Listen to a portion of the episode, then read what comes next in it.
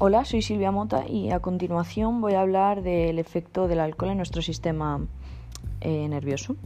Con frecuencia los adultos y los jóvenes consumen alcohol en eventos de convivencia ya que el alcohol desinhibe la timidez de las personas y creando así una interacción con los acompañantes y esto genera un estado de bienestar. Pero ¿cómo es esto posible? ¿Cuáles son los efectos del alcohol en nuestro organismo? Pues en nuestro eh, cuerpo existen unas biomoléculas llamadas neurotransmisores y estos son los encargados de estimular nuestro cerebro para ponernos alerta ante una situación de peligro o permitir la generación de sensaciones de placer, dolor o tristeza. De estos neurotransmisores, eh, dos de ellos eh, son los encargados de adormecer nuestro sistema nervioso, que son el GABA y el glutamato. Cuando consumimos unas copitas de más, eh, se estimula la actividad de estos neurotransmisores, creando un estado de relajación y adormecimiento. Nuestros reflejos se hacen más torpes y se tiende a perder el equilibrio con facilidad. Pero ¿por qué al mismo tiempo sentimos placer o bienestar? El alcohol actúa sobre, otros dos neurotransmisores encargados de las sensaciones de placer y euforia, que son la, dopamina y la serotonina. Eh, entonces, ¿es bueno consumir alcohol? La respuesta a esta pregunta es un tanto controversial, ya que entre varios factores eh, está la cantidad que bebemos y nos lleva a esta pregunta. ¿Cuál es la cantidad máxima que podemos consumir? La dosis límite varía en cada país, pero sí estamos seguros de que hay límites y riesgos del consumo de alcohol. La OMS recomienda un límite de 3 unidades para hombres y 2 unidades para mujeres, pero ¿qué es una, unidad?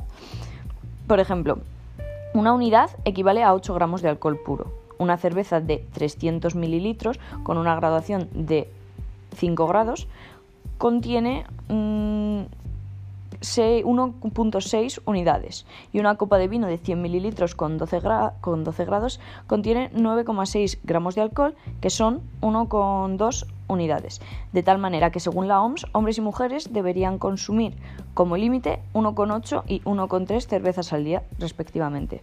Entonces, si casi dos cervezas son el límite de consumo diario, ¿me puedo tomar entre 12 o 13 cervezas juntas el fin de semana? La respuesta es definitivamente no. De acuerdo con un estudio publicado recientemente, se estableció la relación entre el consumo de alcohol con enfermedades cardiovasculares y cáncer se analizaron datos de acerca de 600.000 bebedores de diferentes países, resultando una relación entre el consumo de alcohol con un mayor riesgo de muerte por accidente cerebrovascular, enfermedad coronaria, insuficiencia cardíaca, etc. Dicho estudio, em, en dicho estudio, el límite de riesgo de padecer alguna de estas enfermedades resultó de 7,7 cervezas a la semana, o poco más de una al día. Eh, por otro lado, si bebemos siete cervezas o más un solo día, la cantidad podría causar un estado de embriaguez que, dependiendo de las reacciones de cada persona, podrían provocar una intoxicación por alcohol, en que en casos graves puede llegar a la hospitalización. Además, beber en exceso provoca deshidratación y el alcohol, mm, ya que el alcohol es un potente diurético. Es importante conocer los límites del consumo de alcohol para evitar estos problemas de salud.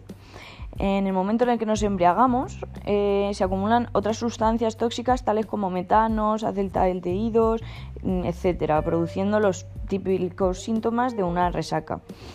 Eh, existe un término popular en países de habla inglesa conocido como vender y este término se asocia a la ingesta de alcohol durante periodos prolongados de más de 48 horas.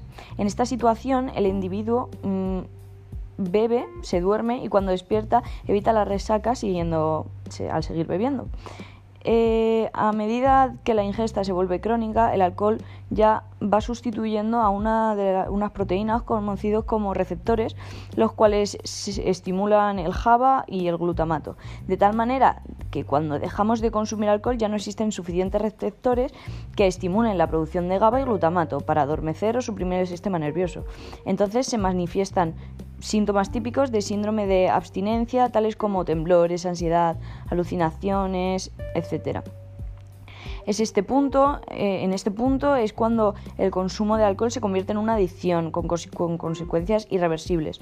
El consumo prolongado provoca una modificación en la estructura del sistema nervioso y produce un desequilibrio que solo el alcohol puede suprimir. Por ello, eh, las personas que padecen alcoholismo requieren una mayor cantidad de alcohol para mantener su estado de calma o relajación al mismo tiempo que lo necesitan para eliminar los efectos.